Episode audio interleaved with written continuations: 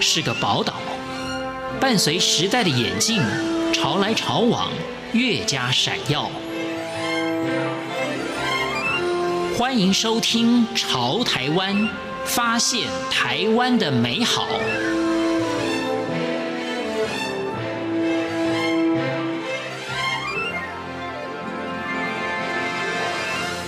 听众朋友，大家好，欢迎收听今天的《潮台湾》，我是闲情。满头白发的苏蔡彩秋女士，人们称她苏妈妈。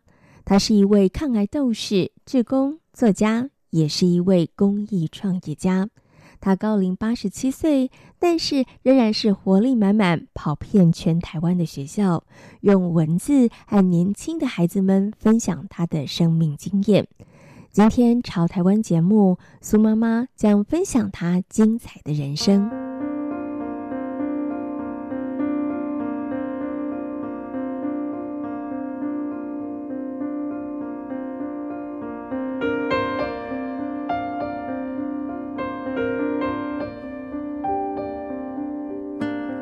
六岁没有妈妈，我没有母亲的爱，没有母亲的陪伴，没有父，没有双亲的。我爸爸在国外，没有双亲的教育，我该怎么过？我在那里，我寄人篱下，我在做什么？我在看牛，我在浇水。连菜菜园都是乡下都是菜园嘛，自己要去浇水，养鸭、养鸡、养养猪。我的工作是这样子。我八岁哦，六岁没有妈妈啊，六岁到八岁是在外婆家，八岁就被送到我伯父家去。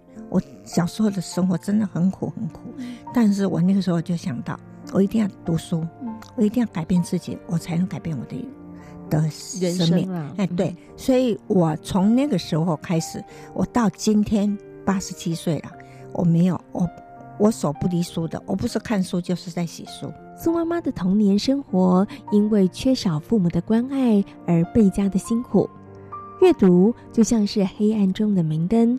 带给苏妈妈力量。至于为什么提笔写作，这跟退休后罹癌的经验有关。苏妈妈五十八岁退休，五十九岁罹癌，勇敢抗癌二十九年，在台中荣总担任二十六年的癌症关怀志工，成立了台中和高雄两个抗癌人协会，陪伴癌友。那罹患癌那个时候呢，我就想到说。那个时候资讯，现那个时候还没有电脑嘛，嗯，所以我们资讯都是从国外来，从美国、日本来，我们把它翻成中文。就就在那个时候，我成立了两个协会。哎，那我也在台中荣总，因为为什么我会到台中荣总去当志工？我专门在辅导癌症病人。我在民国八十年，我罹患癌。当医生叫我说你可以出院了，那个时候我想到的就是说我在医院我可以找医生问我有痛苦的时候，但是我回去以后我不晓得怎么办。那个时候我就想到说我要能够找到，那个时候癌症病人很少，那我能找到癌症病人来请教的话都好。那个时候我想到的，那果然呢，我回家以后就是心里面就是老是想说我不是来开盲肠，或者是我开掉胆结石，还会再复发。因为我化疗没做完，那个时候的化疗很糟糕，不像现在医学这么进步。多对，所以我我曾经曾经做化疗做到白血球低到五百，医生吓一跳，送到隔离室去的。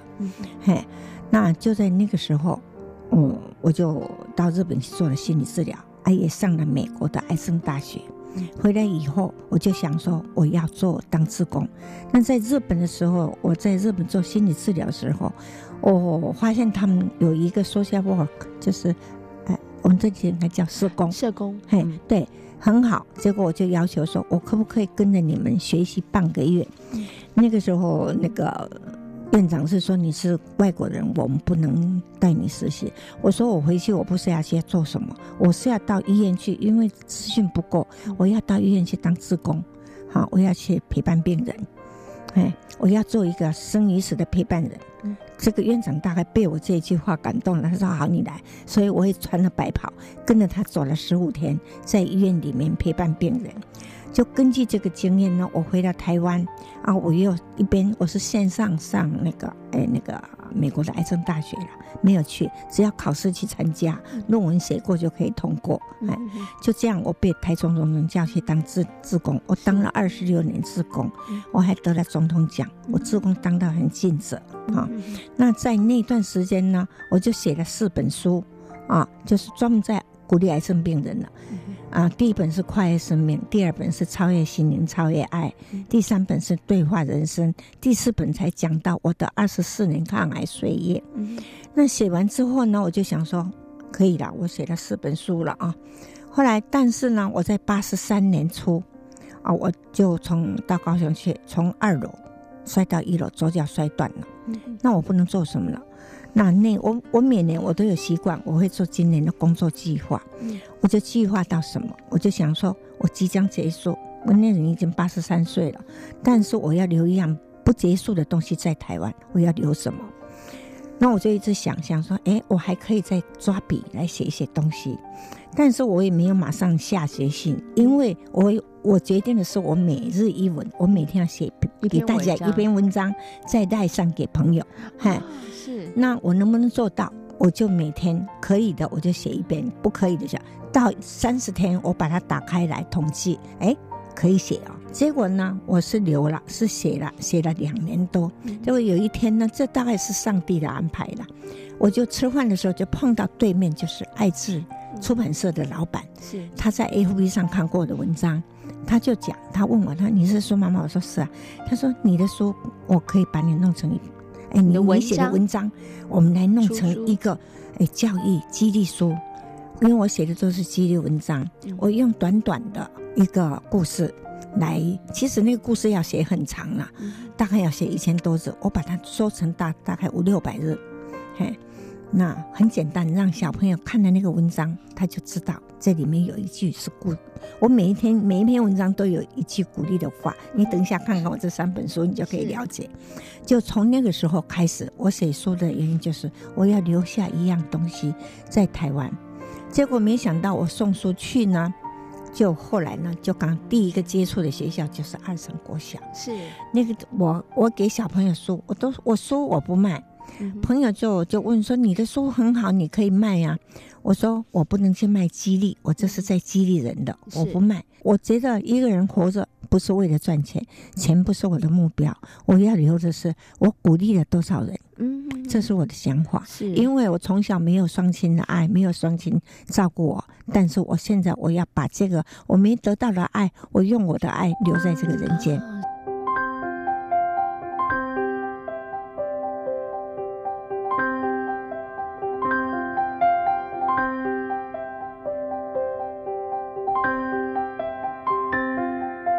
二零一八年，苏妈妈将她三年来的励志书写《每日一文》编撰成《看见自己，看清世界》，这是个鼓励孩子的生命锦囊，陆续出版。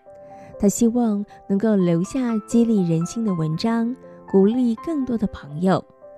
文章中有苏妈妈经历的人生故事，对于人生的感悟。虽然人生辛苦，但是苏妈妈仍是充满着热情和冲劲。她说自己八十七岁了，但是她仍然在努力地创造人生很多的第一。我在台中那种当志工，我们有六百多个志工，那些医生啊什么都认识我，因为我在那走了二十六年了。是，大家见面就是就是每一句话都是苏妈，你是我们的典范。那我在扶轮社，我也是一个典范。我在扶轮社做了很多很多事情，我可以得到扶轮社很难得的一张这个社会哈特殊的什么服务奖，台湾只有我一个人得到那个奖。是，这么大年龄，我八十五岁当虎伦社社长。真的是世界 全球最高，对对对，全球最高点。我什么都是走第一。其实我做的事情的，我为什么走第一？我给你看，我这里有一个伤痕。是我自杀过。当我醒，我十二岁自杀，真的苦到我不想活。结果当我被救回来的时候，我第一个我想到的，以后好，我没有死掉，以后做事情我都要做第一。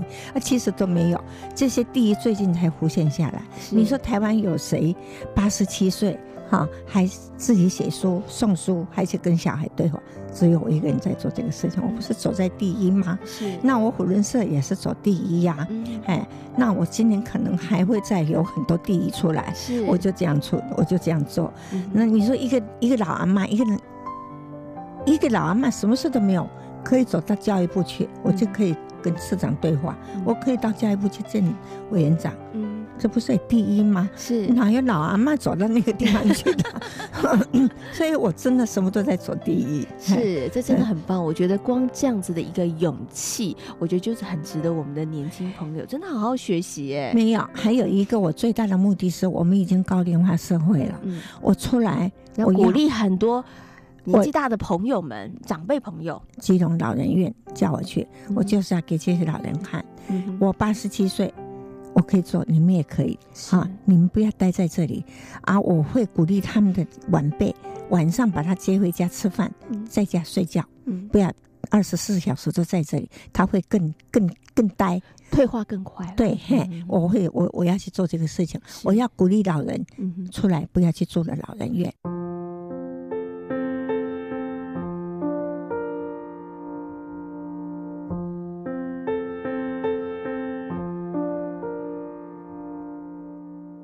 零一八年，苏妈妈走过台湾七座城市，十一个乡镇区，十三所国中小学，送书鼓励孩子分享生命的故事。位于宜兰的二城国小是与作家有约的第一站，从一场演讲到每月的互动。苏妈妈卷起了阅读的浪潮，也带动了许多的可能。看到苏妈妈进到我们校园来，她跟小朋友有个约定，就是说我们现在开始努力来了解苏妈妈，认识苏妈妈。那我们也用传记的形式，好来书写苏妈妈小传记。在六月二十号，我们毕业典礼当天，小朋友要呈现一本。属于二城国小制作的小传记，要送给苏妈妈，当做一个感谢苏妈妈这一段时间对孩子的一个陪伴。另外，我觉得对二城国小来说，最大的一个改变，就是我们将学校的美学艺文特色跟苏妈妈的爱阅读做了一个非常创意的连结。这个连结对学校跟苏妈妈来说特别的有意义哦。呃，在艺文美学连结的部分啊，学校主推的是摄影、书法跟瓦楞纸条。那学校呢，除了跟苏妈妈一起出版了第三本书《看见自己，看清世界》的摄影的跟文章的一个合作的出版之外，学校的师生。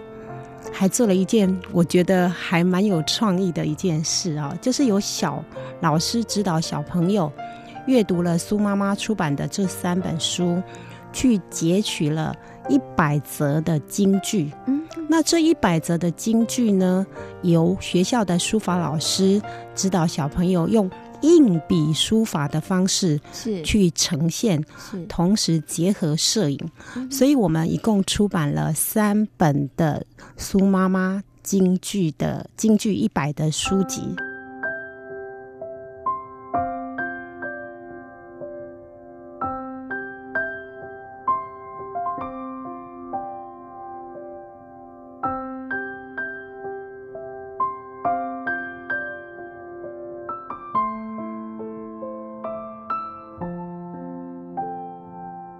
苏妈妈爱阅读计划从台湾到海外，仍然在持续进行当中。苏妈妈期待这小小的火苗能够持续的燃烧，让爱与阅读丰富更多人的生命。所以我要成立一个协会，我已经跟校长讲这个。那我们一起来推动的更多，因为其实现在我已经今呃今年。我已经走了四十所学校了，嗯，这个学校都很好，每一个学校。但是我第一所到二省，完了这个尤校长也做的最积极，嗯，其他那些学校也都蛮积极，嗯，但是我相信还有更多的学校，那我们要一起来做。我找校长说，你是学校这方面你配合，嗯，那我是写书，我送书，我去讲书，嗯，哎，我们来配合，我们做得更好。是，我们要把台湾的这个小朋友的人品提升到全世界都认同我们台湾。今天来到潮台湾，跟大家分享的是苏蔡彩秋女士苏妈妈。感谢大家今天的收听，我们下回同一时间空中再会。